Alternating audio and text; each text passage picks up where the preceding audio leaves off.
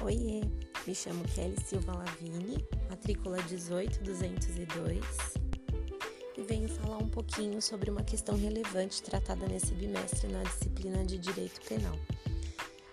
Um tema que eu achei bastante interessante foi quando o professor mencionou o artigo 284 do Código Penal sobre o crime de curandeirismo, em que o senhor menciona acerca do, da prática da religião ayahuasqueiras.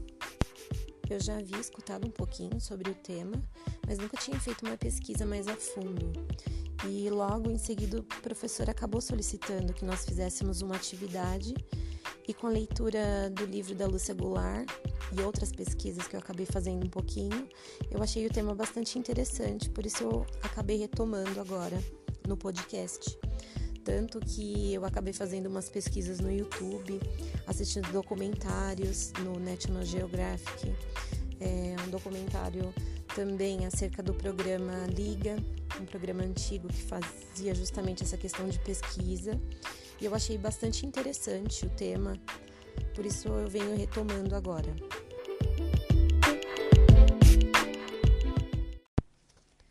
Quanto à tipificação, o artigo 284 do Código Penal. É, prevê que o crime de curandeirismo seja exercido mediante prescrição, ministração ou aplicação habitual de qualquer substância, usando gestos, palavras ou qualquer outro meio, assim como também fazendo diagnósticos, prevendo pena de detenção de seis meses a dois anos e o parágrafo único prevê ainda que o crime seja praticado mediante remuneração. O agente, no caso, ficaria sujeito também à multa.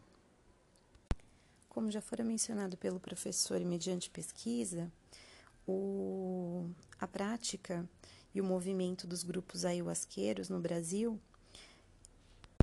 não configura crime de curandeirismo, é, previsto na proteção do artigo 5 inciso 6 da Constituição Federal, em que impede, como uma cláusula pétrea, a intervenção da liberdade de crença e o livre exercício de cultos religiosos. Diante dessa interpretação, a cura espiritual com substância alucinógena não caracterizaria, não caracterizaria o crime de curandeirismo devido à proteção constitucional do artigo 5. Falando um pouquinho sobre o posicionamento da Sandra Lúcia Goulart, ela menciona no texto que nos foi enviado acerca do movimento dos grupos ayahuasqueiros no Brasil. Ela acabou demonstrando a complexidade que foi enfrentada com relação à liberdade de crença e muitas vezes a criminalização dos seus rituais religiosos. Na história destacada, fala bastante da questão do debate frente ao uso da substância alucinógena e, no caso, a implicação na configuração de droga. Tanto é que é uma das questões mais levantadas e discutidas no país acerca dessa questão. Para os adeptos, no caso dos grupos ayahuasqueiros, a bebida, conhecida como chá de santo daime, é consumida cerimonialmente e não é entendida como uma droga, Além disso, a legitimação desses grupos como uma religião foi conquistada conforme essa bebida foi passando a ser classificada por estudiosos, formadores de opiniões e até mesmo agentes do Estado brasileiro, quando fez, no caso, relatório, estudo acerca da pesquisa, como um elemento religioso e até então não há um olhar de que seja uma droga alucinógena conforme é utilizada nos fins religiosos. Com relação a esse ponto da ayahuasca ser considerada ou não uma droga alucinógena, é, mediante pesquisa de, de órgão estatal e estudiosos na época, eles adotaram uma perspectiva diferente com relação uma perspe perspectiva diferente e durante essa pesquisa, é, frente a par em parceria com integrantes das religiões ayahuasqueiras, eles fizeram uma diferenciação entre ayahuasca e droga, admitindo, no caso, que embora a bebida tenha um efeito alucinógeno, esse efeito acaba sendo minimizado ou até mesmo anulado se ele é utilizado no meio religioso e ritualístico, em virtude da baixa dosagem.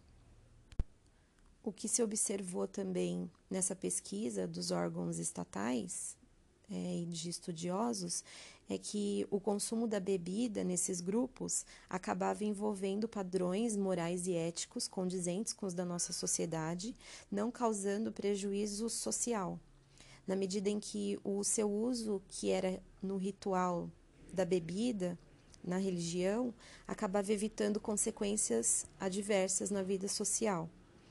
E esse documento é, acabou recomendando, no caso, a exclusão da bebida ayahuasca e de plantas utilizadas para essa confecção na lista das substâncias proibidas pelo Ministério da Saúde e a sua liberação para uso exclusivo de ritos religiosos.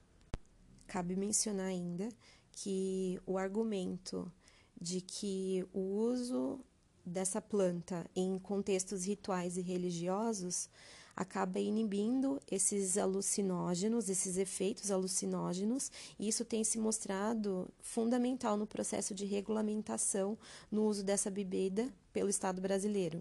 Tanto é que o último documento foi em 2010 e acabou sendo sancionado juridicamente o uso religioso da ayahuasca, fundamentado no princípio da garantia do direito do livre exercício de culto e fé estabelecido pela Constituição Federal.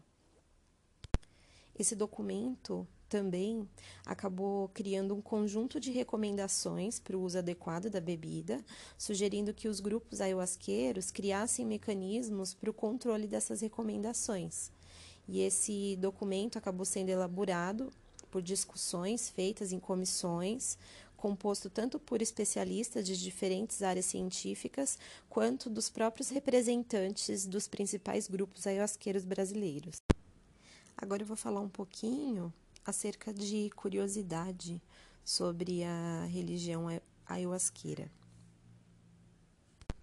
O Santo Daime é uma doutrina espiritual fundada desde a década de 1920 em Bali, Basileia, no Acre. Houve um chamado por meio de Raimundo Irineu Serra, um seringueiro, é, que ele teve seu primeiro contato com a ayahuasca principal componente do chá do Santo Daime foi na Amazônia Boliviana. E a bebida acabou trazendo a ele uma visão de uma mulher que se apresentou como uma rainha universal. Essa mulher, essa rainha, acabou orientando ele, ao Irineu, a vagar pela mata por oito dias e no final desse período se revelou a Virgem Maria. E, segundo Irineu, acabou orientando ele a espalhar a palavra de Deus por meio da ayahuasca que o chá deveria se chamar daime, justamente por causa do verbo dar, que normalmente nos hinos são utilizados nos cultos atuais, acabam incluindo a expressão dai-me amor, dai-me fé, dai-me cura. Como a própria origem acaba indicando, o Santo Daime ele tem traços do cristianismo, assim como também existe a influência do espiritismo que acredita-se na vida em comunidade, numa união para propagar ensinamento. Essa doutrina acaba sendo focada no ritual do chá do Santo Daime e os seguidores acreditam ter o poder de ampliar a força da consciência. Sob o seu efeito, no caso, a pessoa acaba tendo uma visão mais clara do universo e respostas para suas angústias e para suas dúvidas. Normalmente, durante o culto, é, o daime, no caso o chá, acaba sendo ingerido por três vezes. A gente pode observar também, no caso assistindo o documentário do National Geographic, que o preparo da bebida também existe todo um ritual. No caso, as mulheres são responsáveis por separar as folhas rainha que no caso são conhecidas como chacronas, e os homens são incumbidos a responsabilidade de acabar cortando o cipó jagube. Junto, esses dois ingredientes são fervidos e criando assim o chá com forte capacidade alucinógena. Eu vi também que, no caso, a frequência dessas, desses cultos acabam sendo normalmente de 15 a 30 dias, até mesmo por conta da preparação do chá, que tem normalmente um período para ter a infusão, No documentário fala-se também justamente de se utilizar as plantas naturais, né, que não, não haja interferência química, que é justamente o que prevê e determina a religião. É uma questão ligada muito à natureza, né, a questão da Amazônia, tudo. Com relação à dosagem, normalmente é uma dosagem baixa. É, existe uma diferenciação entre a dose da mulher para o homem. No caso da mulher, acaba sendo metade. Com relação aos efeitos né, da, tóxicos da ayahuasca, ainda não são completamente conhecidos. Então, as recomendações justamente é para que se não haja excessos. E no caso, o chá é contraindicado para crianças e grávidas e vetado para portadores de doenças psíquicas, no caso como esquizofrenia, de modo a evitar psicoses e surtos. É, no caso também, os novatos, quando vão para o culto, eles acabam preenchendo um termo de responsabilidade e uma ficha de anamnese sobre o seu estado de saúde mental. Isso acaba sendo restrito e da responsabilidade dos próprios grupos ayahuasqueiros. Normalmente no culto acaba sendo o culto no caso acaba sendo ministrado por um padrinho, que é como se fosse um padre, e esses encontros, como eu já disse, acabam ocorrendo de 15 a 30 dias. Na primeira parte acaba tendo uma concentração dos seguidores, eles acabam formando um círculo dividido por gênero e depois eles acabam se organizando em filas para tomar o chá, no caso, uma fila para mulheres e outra fila para homens. Como eu já mencionei, no culto normalmente ocorre o oferecimento três vezes de doses né, da bebida, do chá, mas também tem liberdade para ser mais ou menos. Depois tem um momento de meditação em que os seguidores acessam a consciência sob o efeito do ayahuasca e ao longo de todo o culto, que muitas vezes acaba perdurando por horas e horas, são cantados os hinos que relembram as lições de doutrina e a vida do Irineu e de padrinhos importantes. Com relação aos efeitos negativos, o que a pesquisa tem trazido é que são ocorrem efeitos secundários frequentes, que no caso, quando ocorre a ingestão da ayahuasca, normalmente a pessoa apresenta vômitos, náuseas ou diarreia que podem surgir normalmente após você beber a mistura ou durante as alucinações, por exemplo. E outros efeitos relatados também são sudoreses excessivas, tremores, aumento da pressão arterial e um aumento de batimentos cardíacos. É, o que a gente entende é que a ayahuasca acaba meio que trazendo alterações emocionais permanentes, né? Com relação a excesso de ansiedade, medo, paranoia, que dependendo de casos assim extremos, pode também levar à morte, como a gente já viu alguns casos no próprio país. Então, com relação a isso, tem que haver um certo cuidado, porque embora a bebida não seja ilegal nessa questão dos ritos religiosos, ela também não pode ser utilizada de forma leviana. A título de curiosidade, embora os grupos ayahuasqueiros tenham a liberdade dos cultos religiosos, ainda não foi reconhecido como uma religião.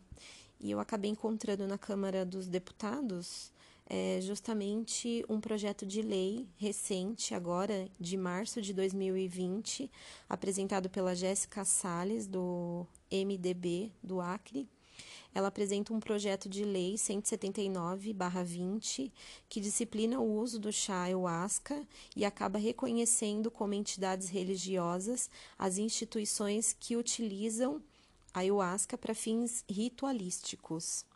E no caso, o projeto tem como ponto de partida a, formaliza a formalização jurídica como uma organização religiosa para que, no caso, consiga uma imunidade tributária prevista na Constituição né, para as igrejas.